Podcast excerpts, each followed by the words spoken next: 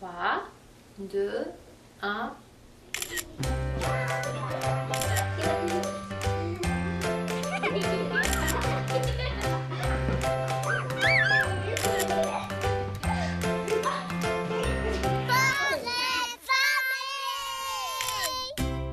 Bonjour à tous, j'espère que vous allez bien. C'est Marianne Paquette au micro avec vous, avec grand plaisir pour les 60 prochaines minutes. Vous écoutez l'émission Portrait de famille. Vous êtes sur Canal M. Aujourd'hui, je vous présente le portrait de la famille du charme plus précisément celui de Mireille Ducharme, maman d'Isabelle, 50 ans, qui l'accompagne d'ailleurs aujourd'hui, également de Jean-François, 43 ans, et Mireille est grand-maman de deux petits bouts, Olivier, 7 ans, et Naomi, 5 ans.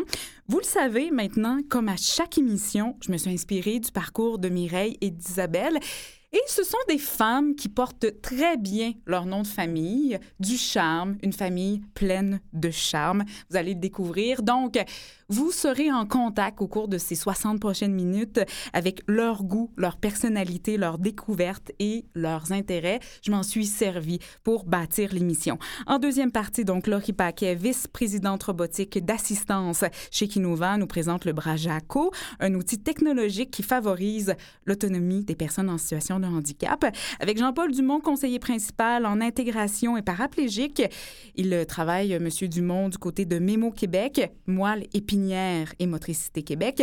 On parle de l'accompagnement psychologique des blessés médulaires et ce, euh, lors de leur réadaptation. Vous savez, une période qui est très chargée de plein de façons. Bien sûr, on peut penser d'une façon émotive et en même temps qui est déterminante dans le processus d'un blessé médulaire. Aussi en chronique aujourd'hui, la psychologue, auteure et conférencière Lucie Mandeville nous livre les secrets de ces gens heureux. Vous savez, ceux euh, qui ont le bonheur facile, hein, peu importe ce qui arrive, des fois, ils nous fatiguent un peu, mais ça pourrait être à la portée de tous, vous savez. Et finalement, la ressource du jour, le bistrot café Jarry Deuxième, qui vise à soutenir l'intégration sociale et socio-professionnelle, une bouchée à la fois. On en parlera avec Marlène Mongo de Gagné. Elle est coordonnatrice de l'intégration sociale et socio-professionnelle parce que les du charme, c'est des gourmands aussi. Restez là.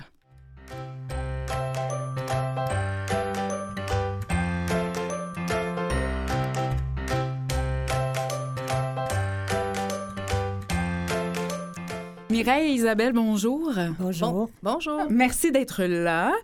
Isabelle, on se connaît bien. Oui. Je pense que je vais te tutoyer, si tu le permets. Ce serait plus facile, je crois. Je crois que ce serait plus facile. Pour Mireille, ben, c'est un petit peu moins le cas. J'apprendrai à vous connaître avec grand plaisir. Et je me suis rendu compte en creusant un petit peu que la pomme tombe jamais bien, bien loin de l'arbre. Parce que Mireille, bon, Isabelle, je la connais, comme je le disais, c'est une femme pleine de projets, pleine de vie, attachante, qu'on aime côtoyer. Et c'est des valeurs que vous avez c'est important pour vous de transmettre ces valeurs-là. Bien sûr. Et Isabelle a su, bien sûr, capter aussi ces valeurs-là dans le nid familial. Mais je pense qu'effectivement, le, le, cliché, là, quand on dit que la pomme tombe pas tellement loin de l'arbre, euh, ça, ça c'est tout à fait réel dans notre vie à nous. Ma mère est une personne qui a toujours été euh, fonceuse, qui a toujours, mm. euh, une mère monoparentale euh, qui, qui, qui, prend tellement soin de ses enfants. C'est le centre de son attention. Et gare à vous, si vous blessez un de ses enfants, il n'y aura aucune raison pour que vous le fassiez. C'est une lionne. Et on la voit sur la photo qui circule en ce moment. Êtes-vous lionne pour vrai? Parce que votre fête, c'est l'été, hein? Non, moi, je suis Gémeaux. ah, ah c'est ça. Je savais qu'il y avait du lion euh, dans cette famille-là. Euh, je sais que votre famille, c'est l'été, Mireille, parce que la photo qui circule en ce moment sur nos ondes, c'est une photo où l'on vous voit avec Jean-François, il y a également Isabelle qui est là, une petite puce qui, j'imagine, est Naomi et la conjointe euh, de Jean-François. Et c'est lors de votre anniversaire, votre 70e anniversaire. Eh oui, c'était une surprise qu'Isabelle m'a fait. Je ne savais pas, je ne m'attendais pas du tout, du tout. Moi, je m'en allais tout simplement chez mon fils, passer la journée là, puis euh, profiter de la piscine. Et puis quand on est arrivé en arrière de la maison, alors tout le monde était là. Il y avait à peu près 30 ou 40 personnes qui étaient là. Alors, c'était toute ma famille, les amis, tout le monde était présent. Tout le monde que j'aime était présent. Oui, vous êtes une famille très, très unie. On aura l'occasion d'en reparler.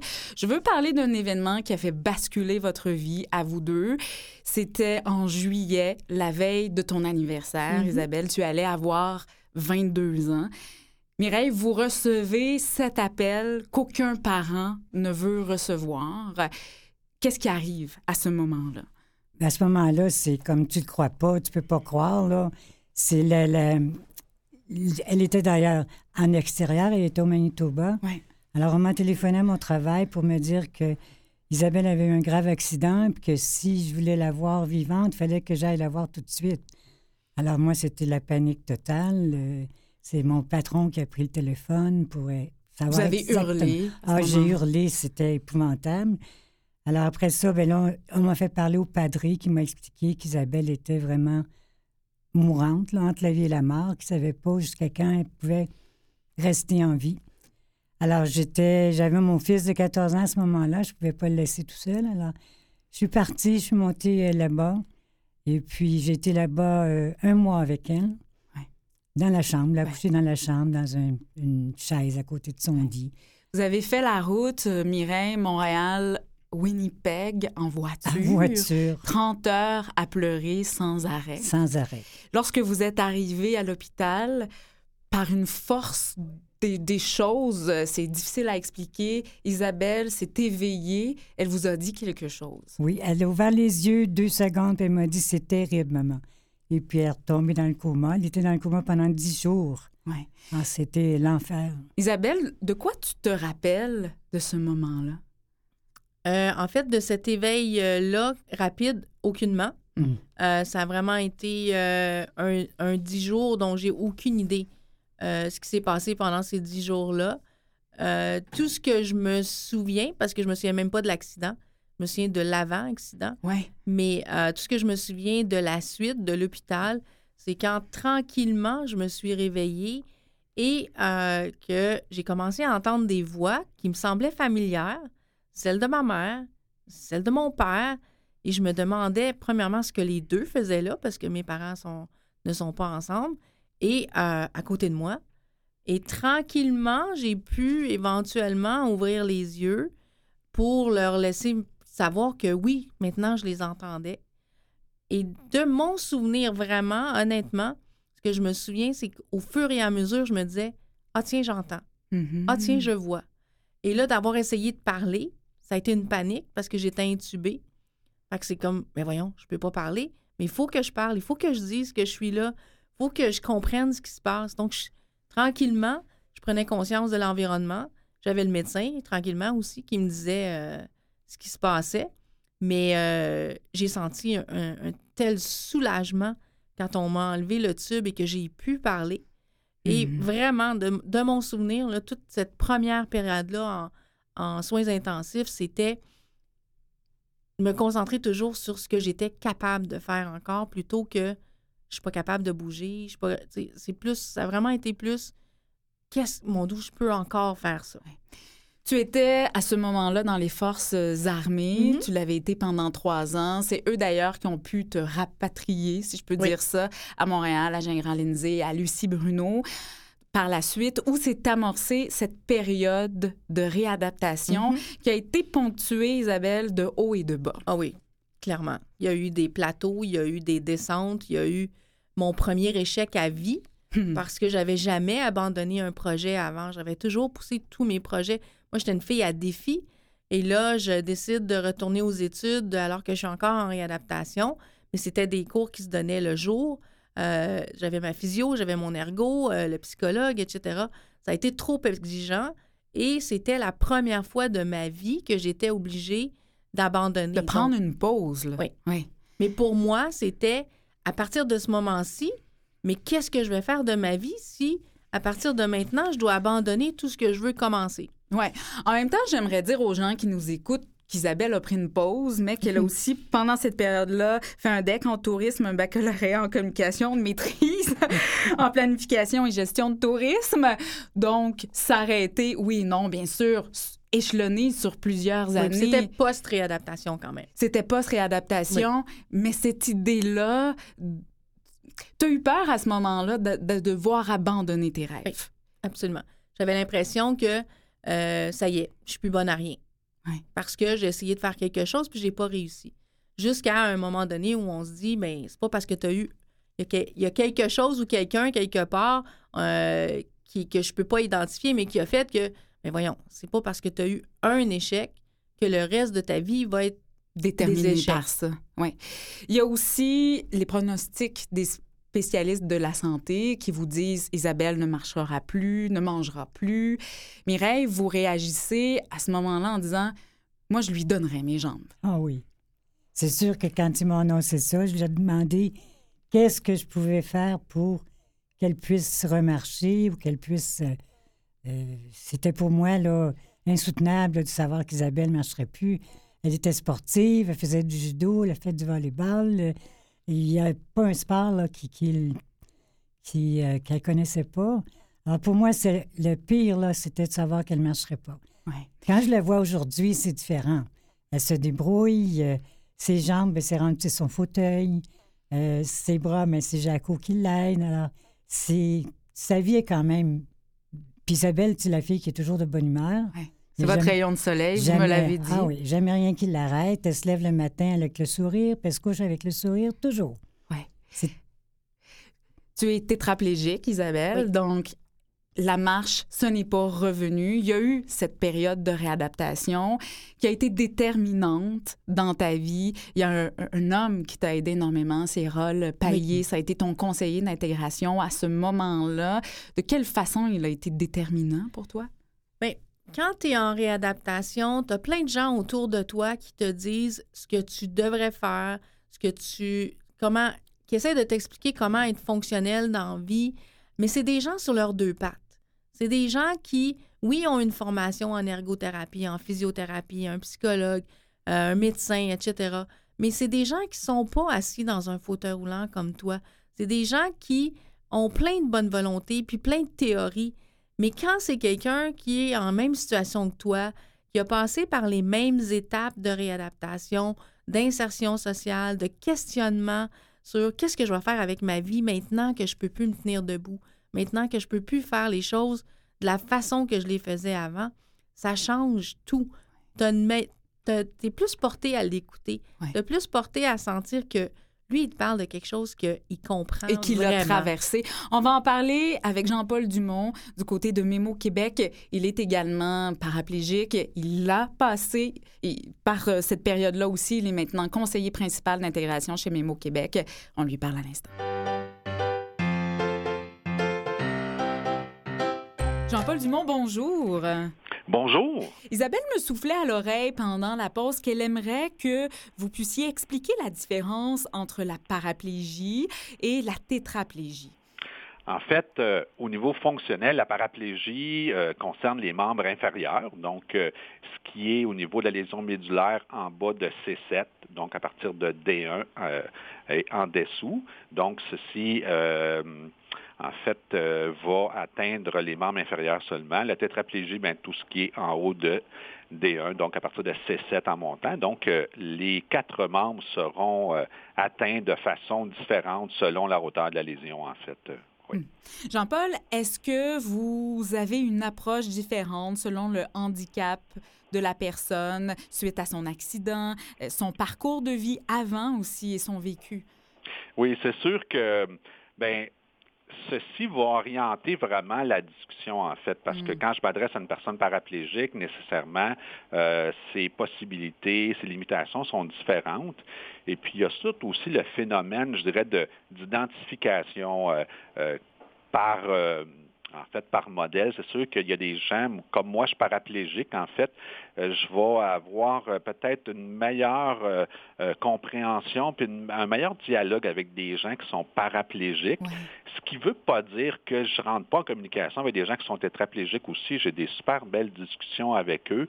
Euh, mais le phénomène d'identification est moins là. Et heureusement, j'ai des collègues, en fait, qui sont tétraplégiques, qui, eux, peuvent prendre la relève dans des questions ou dans des situations qui demandent peut-être un peu plus de précision. Oui. Bon, il y a différentes étapes de réadaptation. Je ne le savais pas. Quelles sont-elles et est-ce que vous pouvez, vous, interréagir à toutes les étapes? En fait, oui. Euh, il y a la phase 1 qui est à partir de Sacré-Cœur. Donc, c'est vraiment euh, suite après l'accident. Ils sont là entre deux semaines à trois mois, tout dépendant de la situation et de la gravité. Euh, temps en temps, il nous est demandé de se présenter là-bas, rencontrer euh, la personne, mais c'est surtout la famille, en fait, qui ont ce besoin-là. Honnêtement, moi, ça ne m'est pas arrivé. Euh, une de mes collègues, c'est déjà arrivé, mais c'était plutôt la famille. Euh, à ce moment-là, j'ai comme l'impression que c'est plus difficile pour la personne de faire face à quelqu'un qui est dans la situation, parce qu'il y a tout aussi de dire euh, peut-être que je vais récupérer. Il y a l'espoir aussi qui est là. Et nous, quand on arrive, souvent, ben c'est autre chose là. Et il y a aussi quand il arrive ici, donc la phase 2, ça c'est plus, euh, en fait, moi, euh, j'apparais plus dans la vie des gens quand ils sont ici en phase 2. Donc, ils sont en contact avec vraiment plusieurs autres personnes qui peuvent avoir des limitations plus grandes ou moins grandes, tout dépendant aussi du niveau de lésion. Donc, là, ils sont exposés, en fait, à rencontrer d'autres personnes. Et moi, j'arrive dans le décor. Donc, euh, voici. Il y a les phases 3 aussi, qui est au niveau de Lucie Bruno, du centre Lucie Bruno. Souvent, c'est des gens qui sont tétraplégiques qui vont aller en phase 3 mm-hmm. pour continuer leur réadaptation. Ici, c'est environ entre, tout dépendant toujours euh, de la lésion, entre 5 à 6 semaines. Ça peut aller jusqu'à 8, 12, 15, 16 semaines. C'est variable, on l'entend bien. C'est variable, c'est vraiment variable. Jean-Paul, Isabelle nous disait que cette étape-là dans sa vie, il y a presque, bon, 20 ans, a été extrêmement déterminante. Évidemment, la personne qui entame un processus de réadaptation est confrontée à plein d'émotions, plein de réflexions aussi. Ça peut ressembler à quoi? En fait, il y a toutes les questions que, euh, qu'est-ce qui va m'arriver, euh, euh, mon couple, mon mm. travail, euh, bon, beaucoup de questions aussi. quelles sont les possibilités pour moi de faire des activités? Quelles seront-elles? Quelles sont les possibilités? Est-ce que je vais pouvoir continuer à conduire? Est-ce que la maison est adaptable? Est-ce que je vais pouvoir revivre une, vie amoureuse avec quelqu'un? toutes des grandes questions, en fait, que, que la personne se pose en arrivant ici. Euh, ils ne sont pas tous nommés, euh, mais euh, c'est avec ces questions-là qu'ils arrivent, en fait. Et quel est votre rôle en tant que conseiller principal en intégration chez Mémo Québec? En fait, moi, mon rôle, c'est vraiment de les accueillir, de les prendre là où ils sont, en fait, de leur offrir une écoute. Moi, je pense que, puis je le vois vraiment ici dans la pratique, les gens ont vraiment besoin d'être écoutés, de parler. Ils vont parler de qui ils étaient, de ce qu'ils faisaient, de ce qu'ils aimaient, de leur passion, et puis euh, ben, de ce qui les allumait dans la vie, ce qu'ils aimaient faire. Donc, à partir de ça, euh, va naître, je dirais, une confiance, une relation qui va faire que la personne va va dire un petit peu, va, poser des questions, et puis il va y avoir un échange, une discussion euh, qui va suivre, où la personne va se permettre d'être elle-même et de poser des questions peut-être un petit peu plus intimes sur sa vie. Et c'est sûr que comme modèle, comme personne, je dirais, qui vit la situation de l'intérieur, c'est sûr que, que moi, euh, euh, j'ai pas j'ai pas grand chose à dire. Juste le fait d'être là, de vivre mon quotidien, déjà c'est une étape pour la personne de dire ben euh, si lui arrive à faire certaines choses, ben pourquoi pas moi? Je le ferai à ma façon. Puis oui. Et si lui arrive à être là à ce moment-là de sa vie pour moi, présent pour moi, un jour peut-être que j'y arriverai aussi. Pas, pas un jour peut-être, un jour je vais y arriver, c'est sûr, c'est sûr. C'est une question de temps, je dirais. Euh, et le temps ici, il est important. Euh, et d'un autre côté, le temps s'arrête aussi. Mm-hmm. Je dis souvent aux gens, écoute, c'est vraiment un, jour à la fois. Et il y en a pour qui c'est une heure à la fois dans certaines situations où il y a des douleurs, où c'est difficile, où des fois, bon, une infection urinaire vient compliquer les choses, un début de plaie. Euh, c'est vraiment un lâcher prise sur une santé, en fait, Ouais. qui nous appartient plus à Ouais. quelque part. Et un, Peut-être- ouais, et un mode de vie aussi. Jean-Paul Dumont, je dois déjà vous laisser filer. Merci beaucoup de ce temps-là. Isabelle était si contente. Euh, Elle vous connaît. Elle était si contente que ce soit vous qui puissiez nous parler de ça, l'aspect psychologique lors d'une période de réadaptation. Je rappelle, vous êtes conseiller principal en intégration à Moelle-Épinière et Motricité Québec, moellépinière.com. Merci. Merci.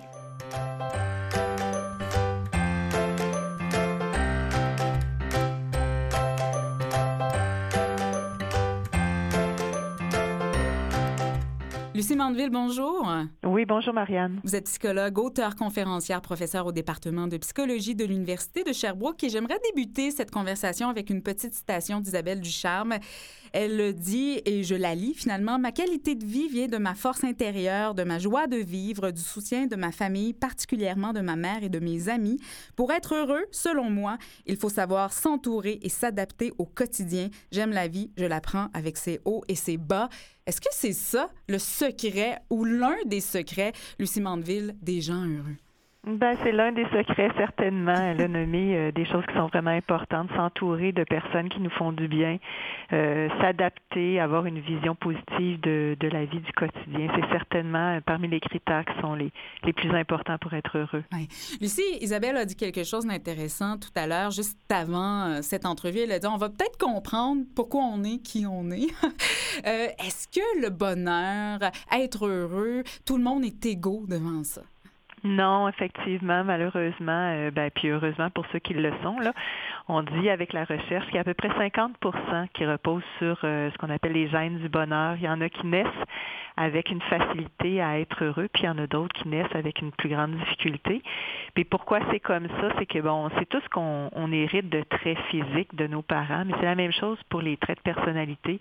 On n'est pas la réplique de nos parents, mais on a des traits qui sont héréditaires et ces traits-là font qu'on va réagir d'une certaine façon face aux, aux événements. Et c'est vraiment cette réaction-là qui semble être la plus déterminante.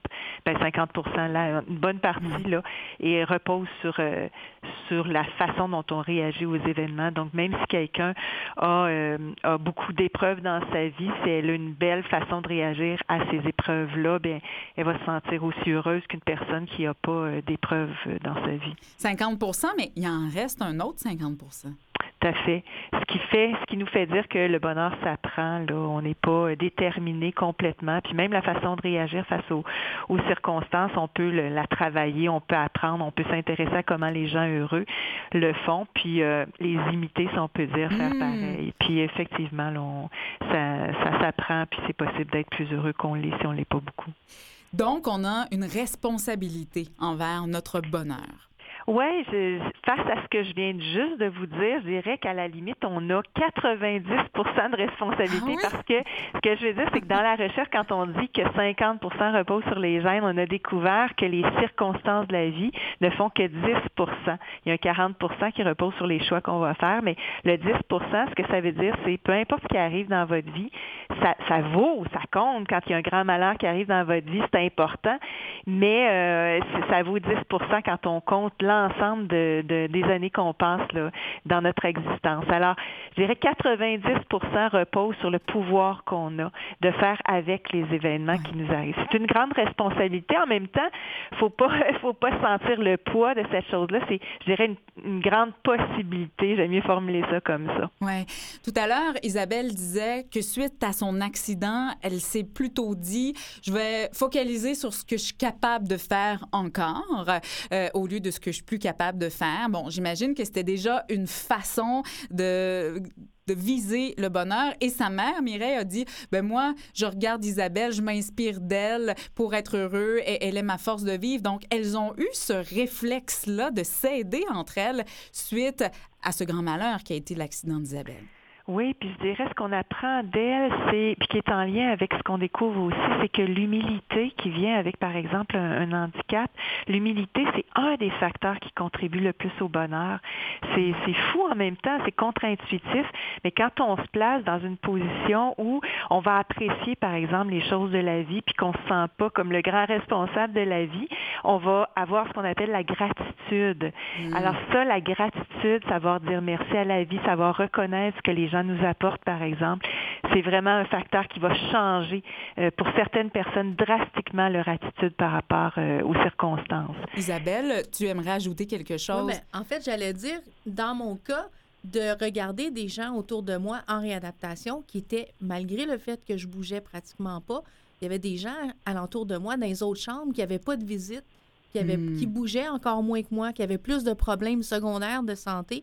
Donc, c'est un espèce de, c'est ça, se comparer puis arrêter de dire, mon Dieu, c'est- horrible ce qui m'arrive, mais il y a des choses qui arrivent aux gens alentour de moi aussi. Tout à fait. Puis, je dirais plus loin, euh, ce qu'on découvre, c'est quand on est sensible à la souffrance des autres. Tu sais, quand on se compare, mais dans le sens de je suis bien chanceux d'avoir ce que j'ai, ça, c'est aussi quelque chose qui a un impact sur nous. Quand on, on est sensible à eux, puis on dit que le bénévolat, d'ailleurs, je pense que Mhm. c'est bien d'en parler ici, le bénévolat, donc l'aide qu'on va apporter à ceux qui souffrent davantage ou qui sont dans une position difficile, ça va contribuer, je dirais même plus à la personne qui va le faire, qui va tendre la main vers l'autre qu'à celle qui va en profiter. Puis pourquoi?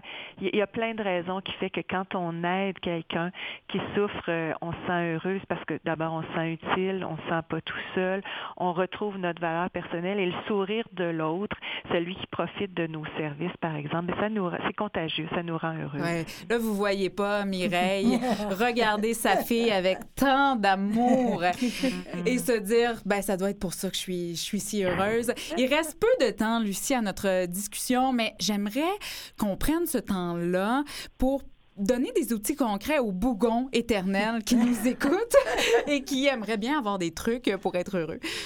ça n'est un concret, celui que je viens de nommer, c'est même si on est dépressif, même quand on passe un, un moment difficile, la meilleure chose à faire, c'est de sortir de chez soi, puis aller rendre service à quelqu'un.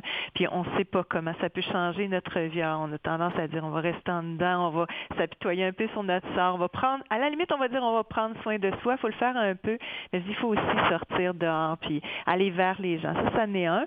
Il y a plein de trucs, je dirais, un des trucs, c'est de faire des exercices, même à la, à la mesure de nos possibilités. On sait que de bouger, euh, peu importe les parties de notre corps, c'est en lien avec les hormones qu'on appelle la sérotonine, la dopamine, qui va créer cette, cette- ce sentiment-là euh, de bien-être. Et, La- et aussi, je vous coupe parce qu'il reste quelques secondes. On peut lire vos livres, Lucie Mandeville, Malade et heureux. Soyez heureux, sans effort, sans douleur, sans vous casser la tête. Et euh, il y en a un autre aussi, tout ça aux éditions de l'Homme. Lucie Mandeville, vous êtes formidable. J'adore ce que vous faites.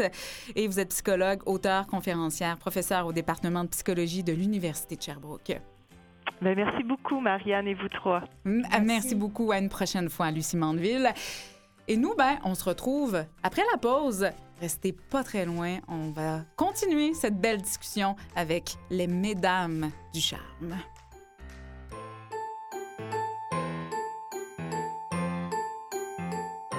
Vous écoutez Portrait de famille avec Marianne Paquette. Deuxième partie de cette émission, toujours en compagnie d'Isabelle et Mireille du charme. Mesdames du charme, ça se passe toujours bien pour vous? Très bien, oui. Absolument.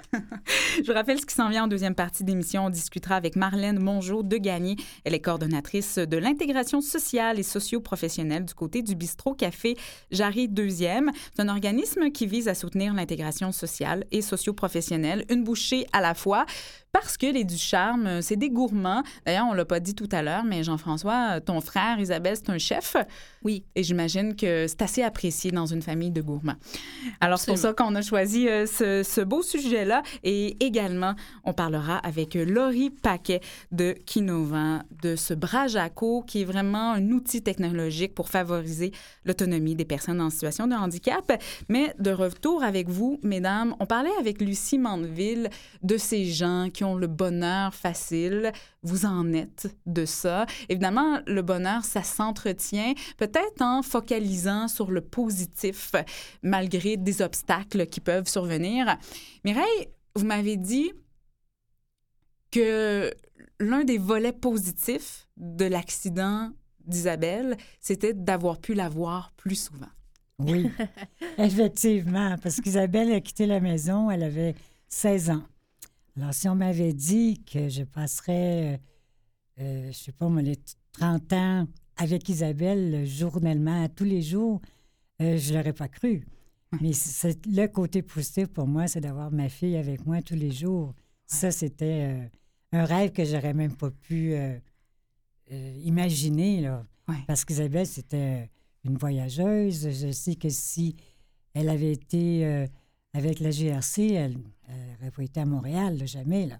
Ouais. Elle aurait été partout à travers le monde, sauf ici. Ça a été une façon pour vous, en focalisant sur cette beauté-là, d'avoir votre fille tout près de vous, de continuer jour après jour et, et de vous accrocher et de voir finalement les belles choses euh, dans votre vie au quotidien? Exactement. Puis de la voir, Isabelle, euh, malgré tout, malgré son, son handicap, de la voir si positive, puis toujours euh, aller de l'avant, puis avoir toujours des projets. Alors moi, je l'accompagne dans ça, là. C'est, pour moi, c'est, c'est du positif tous les jours, là. Isabelle, elle s'est jamais plainte. Jamais. Jamais. Oh! Elle n'est pas certaine de ça, Elle, Isabelle. elle peut, non. Moi, je sais pertinemment qu'elle a euh, des douleurs euh, tous les jours, mais qu'elle n'en parle jamais, jamais, jamais, jamais. Tu sais, des fois, moi, je me plains puis je me dis, ben là, regarde Isabelle à côté, là, elle, c'est bien pire, elle, c'est toujours. Alors, c'est un rayon de soleil, Isabelle. Tu es pas d'accord avec ça, Isabelle? Ben, écoute, oui, je suis une personne qui essaie de se concentrer sur ce qui va bien plutôt que sur ce qui va mal. Euh, effectivement, je suis pas une personne qui se plaint euh, facilement ou au quotidien ou à la moindre chose. Mais c'est sûr que, comme tout le monde, j'ai des journées que ça va un peu moins bien que d'autres. Fait que je suis pas, je suis pas un robot non plus. là. Je reste un humain. Euh, mais j'essaie que mon fardeau personnel ne devienne pas le fardeau des autres. Et euh, c'est peut-être pour ça que souvent on a l'impression que, que j'ai que j'ai le bonheur facile et que j'ai le j'ai j'ai pas ce réflexe-là de, de me plaindre facilement. Oui. Ta mère a dit, Isabelle, c'était une petite bombe, euh, toujours en voyage, sportive, euh, plein d'activités. Tu étais comme ça, tu es encore comme ça. Tu as même dit que peut-être que cet accident-là t'avait permis de faire encore plus de choses que tu l'aurais imaginé. Oui, en fait, ça m'a rendu, je pense, euh, plus. Mon premier réflexe, c'est de dire plus humaine, mais c'est pas ça. C'est plus consciente, je pense, de mon entourage, des problèmes autour de moi, des, des façons que je pouvais peut-être aider les gens autour de moi. Bien que j'étais une personne qui a toujours aimé le social, qui a toujours aimé avoir des amis, être bien entourée, mais j'avais quand même une tendance un peu à Bon, vous voulez pas le faire, c'est pas grave, je vais le faire seul. Alors que maintenant, je, je me concentre beaucoup plus sur ce qu'est-ce que je peux faire sur les autres. Euh, fait que c'est, ça m'a rendu peut-être un peu plus, euh, bien que je bouge beaucoup, je fais plein d'activités euh, encore aujourd'hui, euh, ça m'a quand même fait me, me, me, me rasseoir, sans mauvais jeu de mots, et euh, réfléchir un peu plus là, sur l'impact de mes actes et, et de choisir vraiment des projets, pas juste parce que j'ai envie de les faire, mais parce que je sens qu'ils peuvent avoir un impact sur les autres. Oui, ça a une signification vraiment très grande pour toi. D'ailleurs, tu es impliquée dans plusieurs associations qui roulent, Oui. dont tu es la présidente euh, du conseil d'administration. Également, tu offres euh, ces ateliers, l'ABC de l'autogestion des maladies et de la douleur. Ça, c'est du côté euh, de quel hôpital Du encore? CUSUM. Du CUSUM. Et aussi, ben, tu es hyper impliquée chez Vues et Voix. On t'en remercie d'ailleurs. Et chez? Ami Télé. Et chez Ami Télé aussi, il y a aussi cette passion des voyages qui Mhm. t'habite, qui t'a toujours habité, qui est à quelque part pour toi une façon de te ressourcer. Oui, oui, oui. J'ai toujours dit, moi, euh, après mon accident, euh, quand je me cherchais un peu, qu'est-ce que je veux faire dans la vie, euh, même en réadaptation, j'aurais pas passé à travers tout ça si j'avais pas pu encore voyager. C'était Mhm. une passion avant, ça l'a été pendant la réadaptation et par la suite. Donc, si j'ai voulu dire merci à mon frère et à ma mère pour tout le temps qu'ils ont passé à côté de moi pendant la réadaptation, ils ont mis leur vie un peu sur la glace pour s'occuper de moi. Euh, donc, je les, ai, euh, je les ai amenés à Disney World en Floride et on a passé une semaine magnifique ensemble. D'ailleurs, ma mère avait l'air d'un enfant de 5 ans devant Mickey Mouse. Euh, fait qu'on a bien ri, on s'est bien amusé. Mais sans cette, pause-là au milieu de la réadaptation, j'aurais pas passé à travers de la même façon et mes études non plus. J'avais pas pu partir en voyage. C'est là où je décroche complètement. D'ailleurs, notre premier voyage dans le sud, ma mère, ma tante et moi, avant de partir, j'ai dit, tu vas voir, à ma tante, tu vas voir, tu me reconnaîtras pas en vacances dans le sud. Je deviens une personne vraiment. Tout ce que je veux faire, c'est de la plage, me reposer, lire. Puis elle me dit, voyons, je te connais, tu vas toujours être en recherche de, bon, qu'est-ce qu'on fait là? Après cinq minutes assis, qu'est-ce qu'on fait là? Et après la première journée, elle a dit, mais mon doux, Elle a confirmer. je décroche. Je veux en parler rapidement de ta tante, de tes tantes, Isabelle, plus avec Mireille Oui. peut-être, Oui. parce que Mireille, vos sœurs, elles ont été très présentes dans les dernières années. Très, très, très présente. Euh, Dès le début, là, au début, début, quand, on est revenu à Montréal, euh, si euh, elle me remplaçait, s'il y a une journée, je ne pouvais pas être à l'UP au centre de réadaptation, il y en avait quelqu'un qui allait. Euh, Jusqu'au jour où, à un moment donné, mes sœurs m'ont dit, ben tu, en fais trop, ça n'a pas de sens, tu devrais arrêter. Mais moi, je leur suggéré de passer une nuit sans, sans pouvoir se lever, sans pouvoir bouger, sans pouvoir euh, se gratter le bout du nez, si vous voulez. Et puis, une de mes sœurs qui l'a fait, effectivement, puis qui est revenue après, puis qui m'a dit On comprend pourquoi tu es si présente, puis pourquoi tu tu peux pas la laisser euh, une journée là, sans être là? Alors, c'était vraiment, ça a confirmé. Là. Ouais.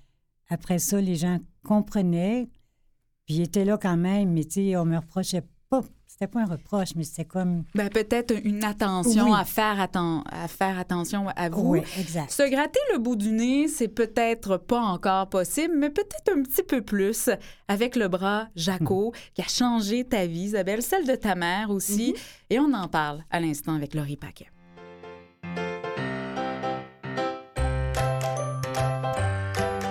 Laurie Paquet, bonjour.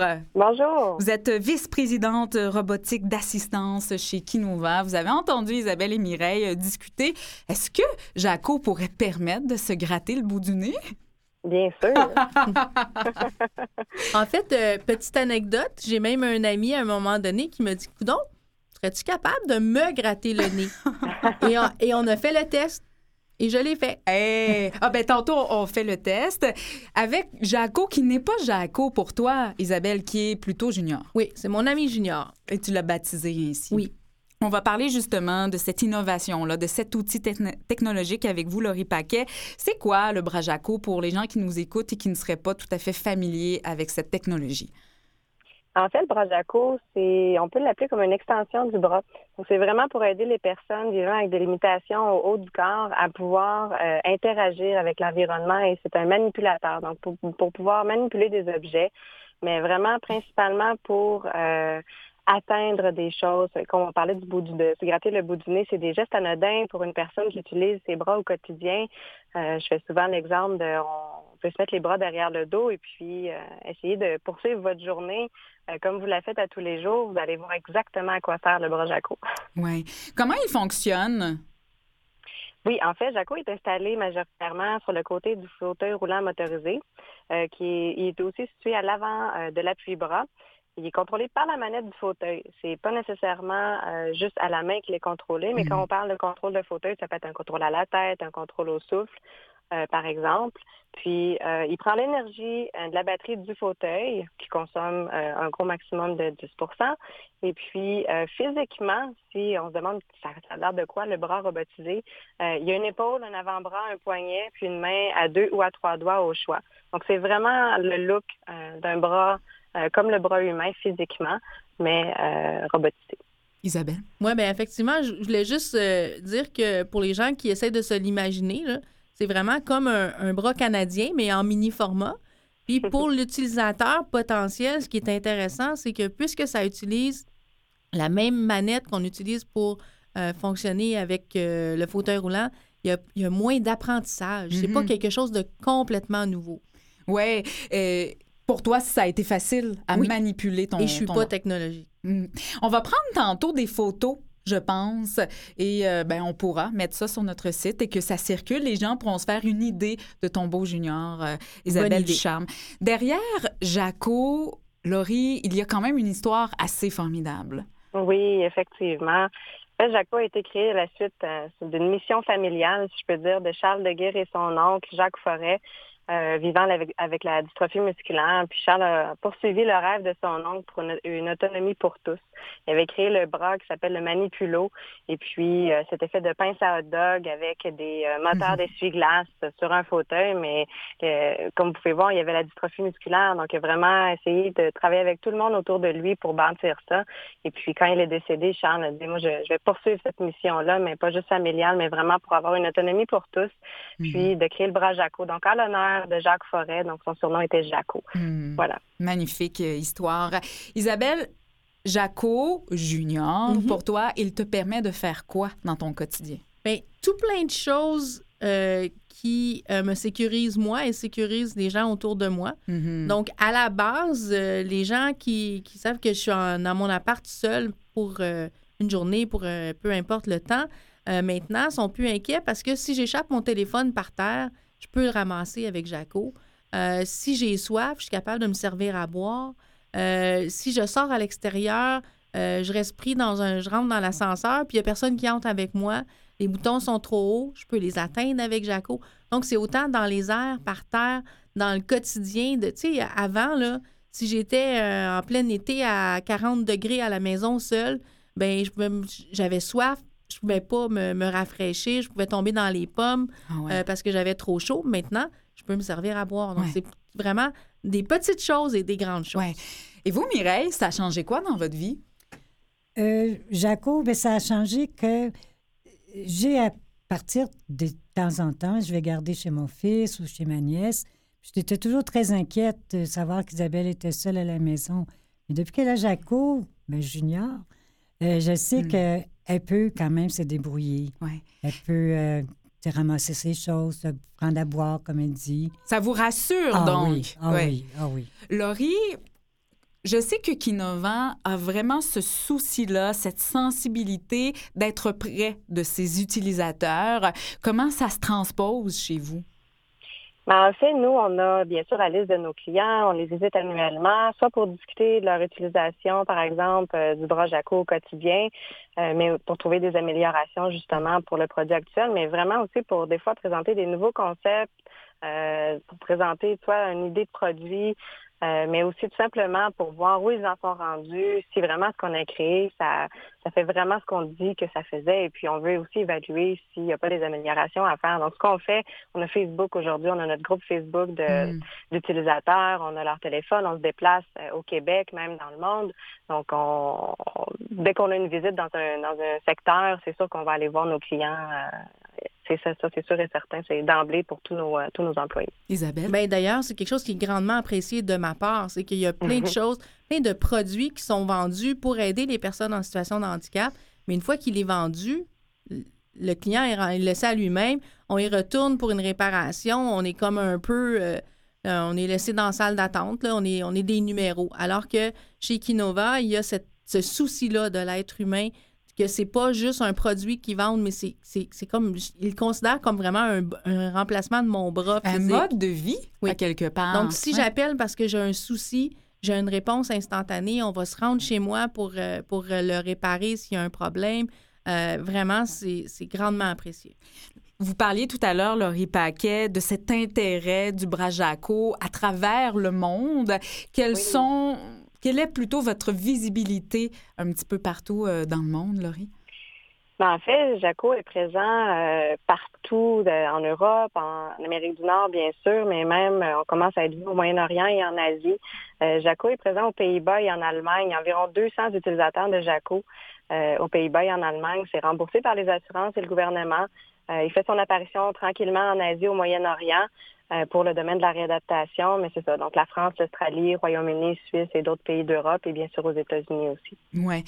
Plus facile d'accès ailleurs qu'ici? Euh, ben, je dirais oui, parce qu'en Europe, ils ont eu une ouverture beaucoup plus rapide vers les nouvelles technologies telles les bras robotisés. Euh, donc, l'intérêt des autres pays, je pense que c'est aussi grand qu'au Québec, euh, mais une facilité au niveau des assurances en Europe, bien évidemment, parce que ça a été développé il y a déjà 15 ans euh, aux Pays-Bas. Ouais. D'ailleurs, ça fait partie de là où je dis j'ai souvent été chanceuse dans ma malchance parce que j'ai eu un accident alors que j'étais à l'emploi des Forces armées canadiennes, mais c'est grâce à cette- ces assurances-là que moi, j'ai pu avoir le bras parce qu'il m'a été remboursé à 80% alors que la moyenne des gens qui veulent l'avoir au Québec en ce moment doivent passer par soit de l'argent personnel ou des événements à bénéfice pour ramasser les sous pour pouvoir l'avoir. Oui, parce que c'est cher, le bras Jaco. C'est une technologie qui est dispendieuse. Oui. Euh, Laurie, est-ce qu'on pourrait envisager à un moment donné euh, que la RAMQ couvre les frais qu'occasionne le bras Jaco? Ben, en fait, en ce moment, il n'est pas couvert euh, par la RAMQ, mais qui va être en démarche sérieuse avec euh, certains organismes et institutions au Québec euh, pour intégrer, pour mieux intégrer les technologies innovantes comme un bras robotisé Jaco dans le système. Euh, Kinova, on a une gamme de produits, donc on n'a pas seulement le bras Jaco, mais on a une gamme de produits qui varie entre 5 000 et 35 000, euh, incluant bon, des supports de bras, aide à l'alimentation et le bras robotisé. Donc, c'est une ligne de produits dépendamment du diagnostic de la personne et de sa perte de mobilité. Les initiatives sont en cours euh, avec les bons acteurs du milieu, dont les centres de réadaptation, universités et gouvernements. On travaille ensemble à cet objectif-là d'inclure dans les programmes de remboursement ces innovations-là euh, en réadaptation, puis pour mieux servir la clientèle, bien sûr, euh, qui vivent avec ces limitations-là, mais faire de la province euh, une société beaucoup plus inclusive qu'on l'est en ce moment.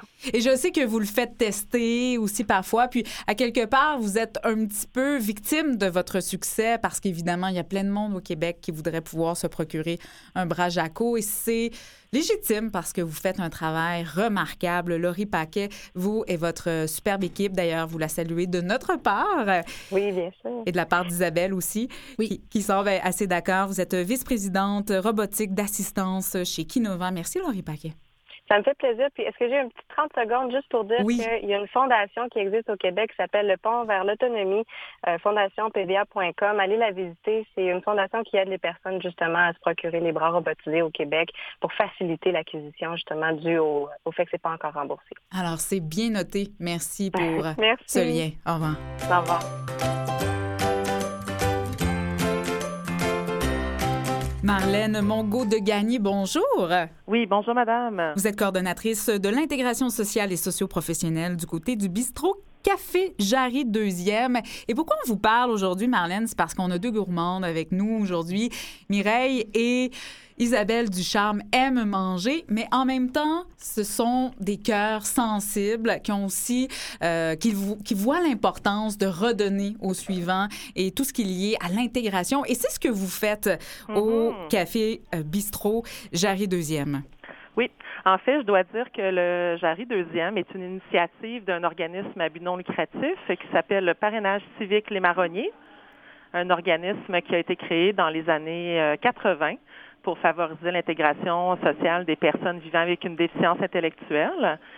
Donc, euh, nous, le Jarry deuxième, c'est un projet qu'on a tenté de, mettre en place et qu'on a mis en place dans, il y a déjà quatre ans, euh, situé dans le quartier Saint-Michel, tout juste en face du Cirque du Soleil.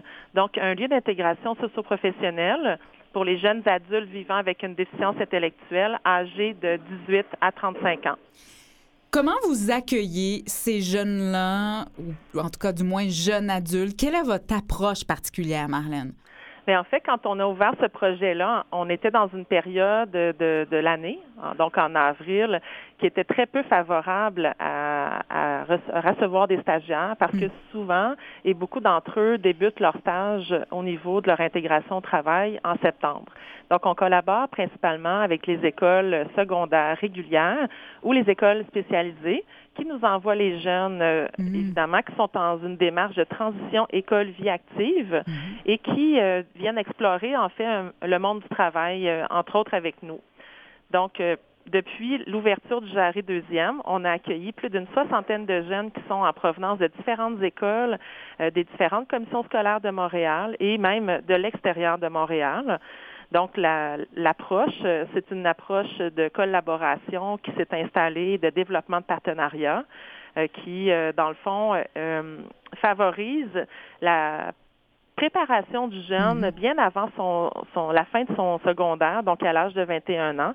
Donc, on Mhm. commence à préparer ce jeune, ces jeunes qui passent chez nous euh, dans une dém- dans laquelle ils sont finalement dans une démarche qui dure trois ans et qui est amorcée par l'école. Donc, nous, on les accueille quand ils sont en stage deux jours ou trois jours à l'externe.